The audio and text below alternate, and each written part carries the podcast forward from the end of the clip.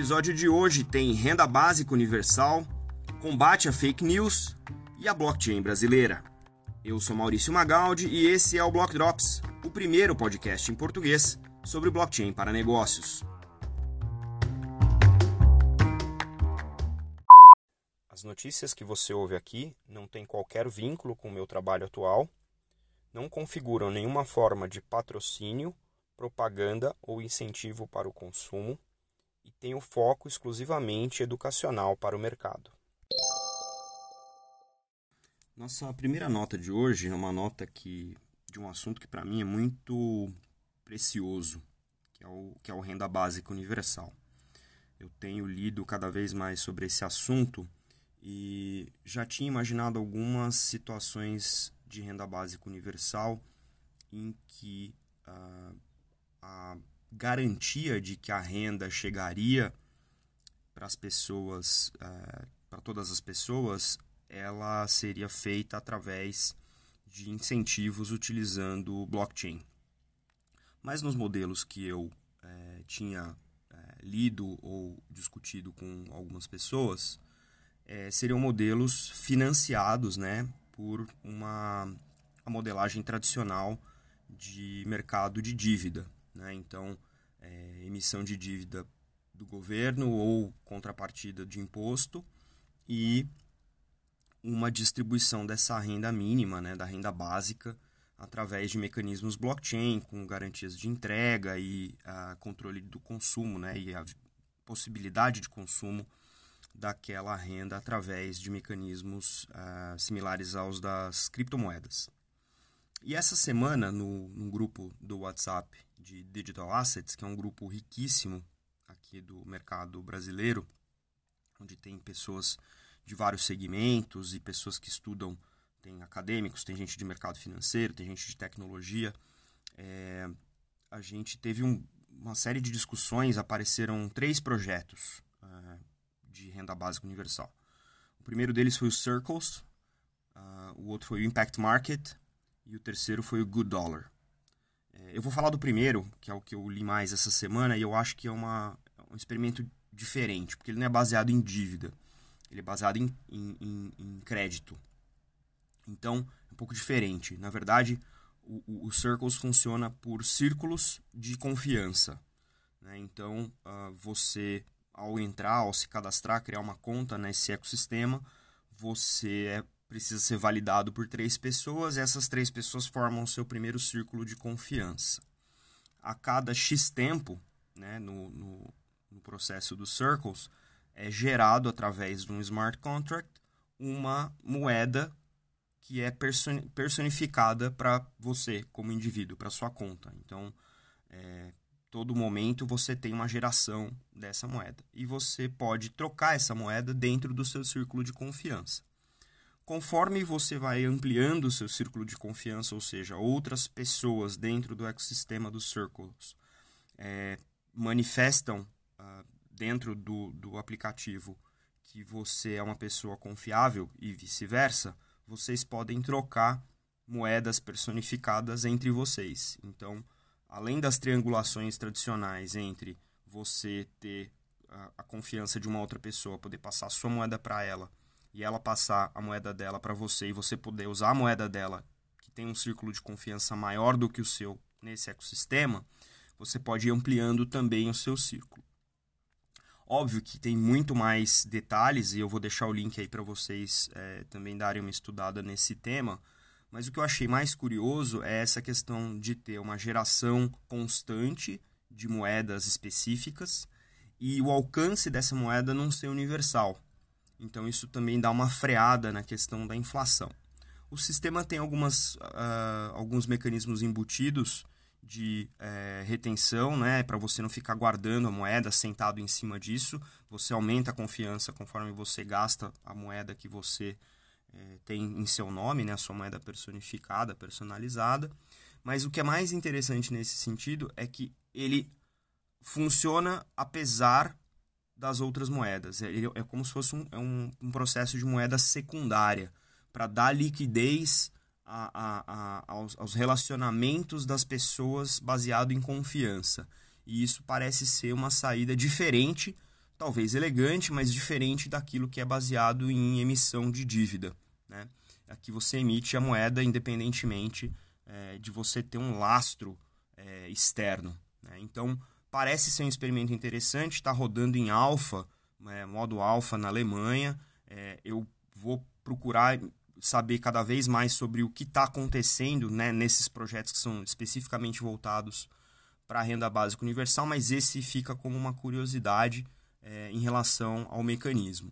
Obviamente, todo cuidado né, para você poder se envolver com isso aí é pouco, é importante entender os impactos, as consequências, mas é um experimento, sem dúvida, é, no mínimo curioso, mas bastante interessante para quem se interessa pelo tema de renda básica universal.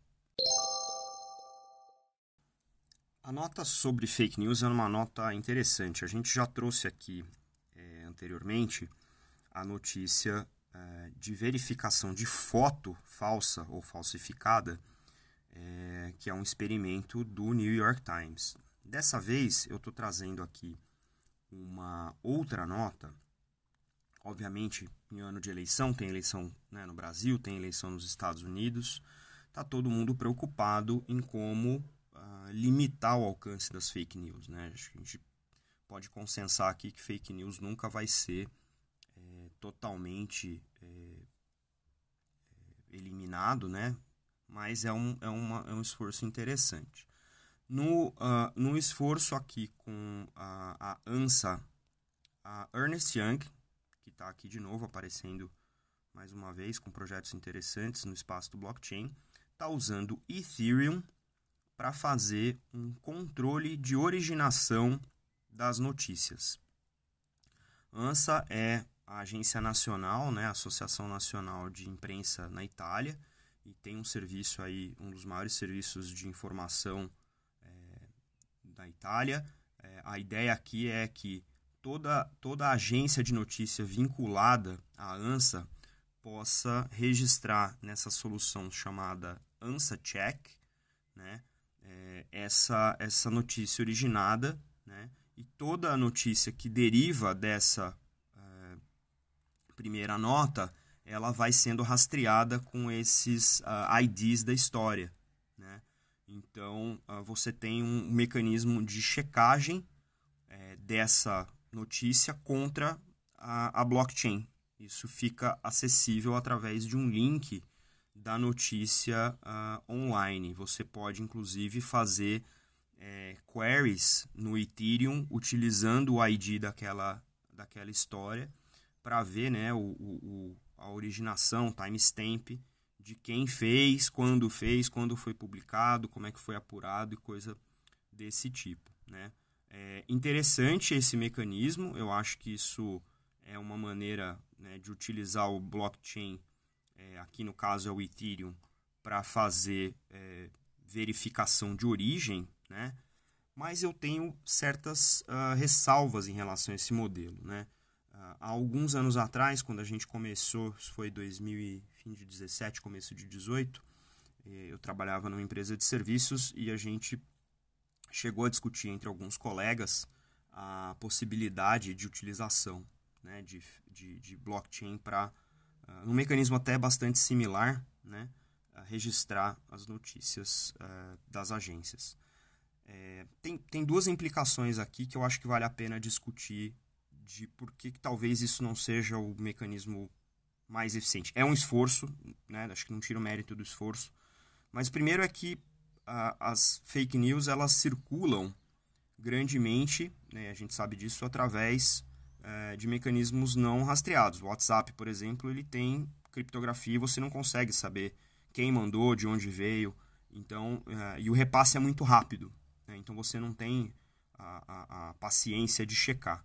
E quem vê as notícias é, online não necessariamente está preocupado em clicar num outro link para ver se aquela nota que está sendo divulgada por aquele veículo foi validada contra a blockchain da Agência Nacional de Verificação de Notícias Falsas. Então, tem uma questão comportamental né, nesse segundo ponto, e o primeiro ponto é uma questão de que nem todo ambiente onde essas notícias são compartilhadas é, você consegue fazer o rastreamento, porque são ambientes separados de um ambiente que conversaria é, com uh, o blockchain.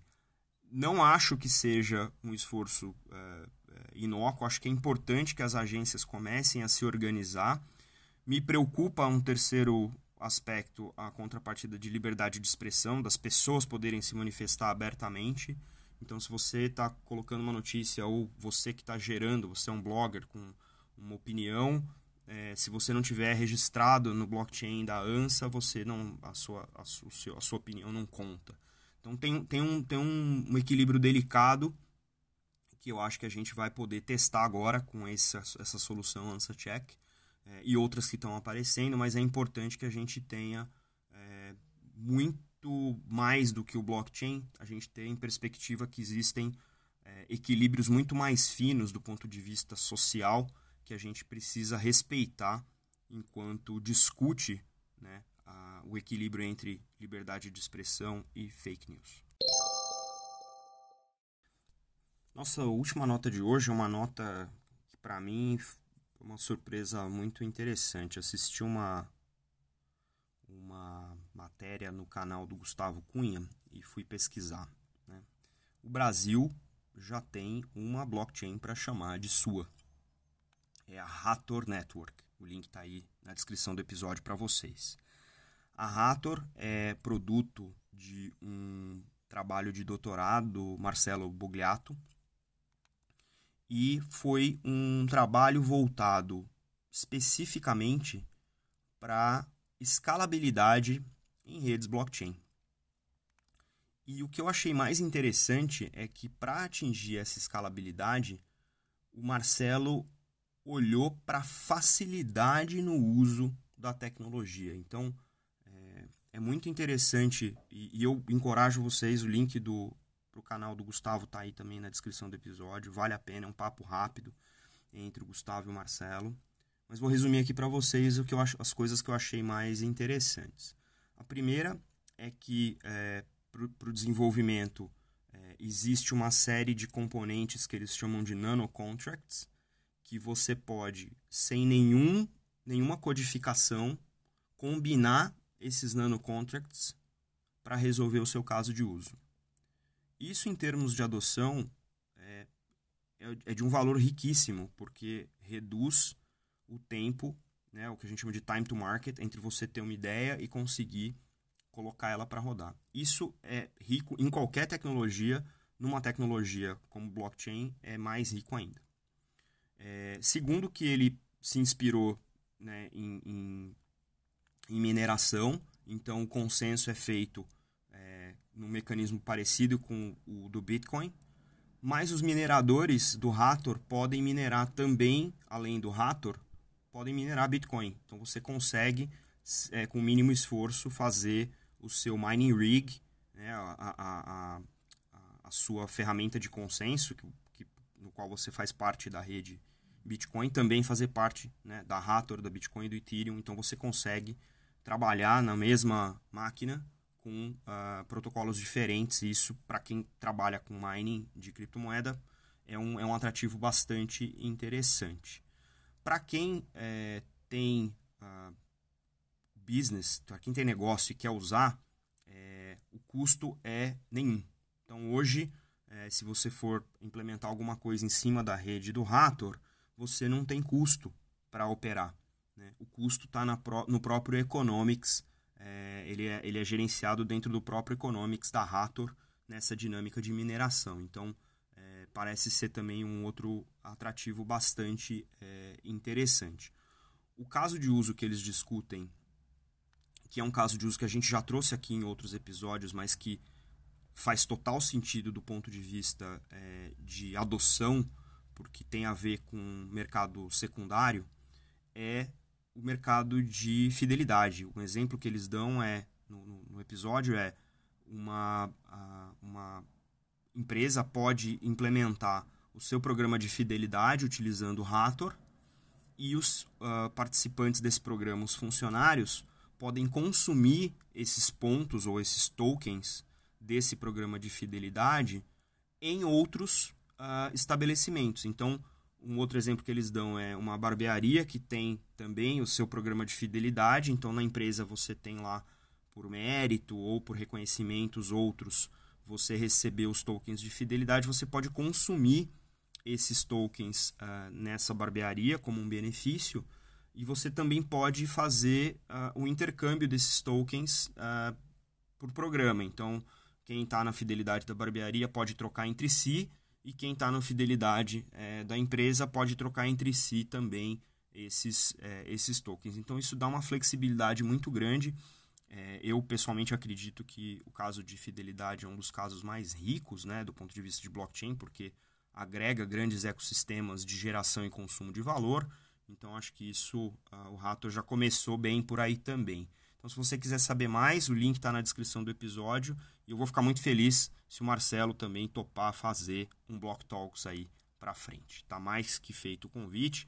E parabéns para a Rator aí por estar tá tão uh, avançada já né, nesses conceitos e colocando aí a sua blockchain brasileira para rodar de verdade.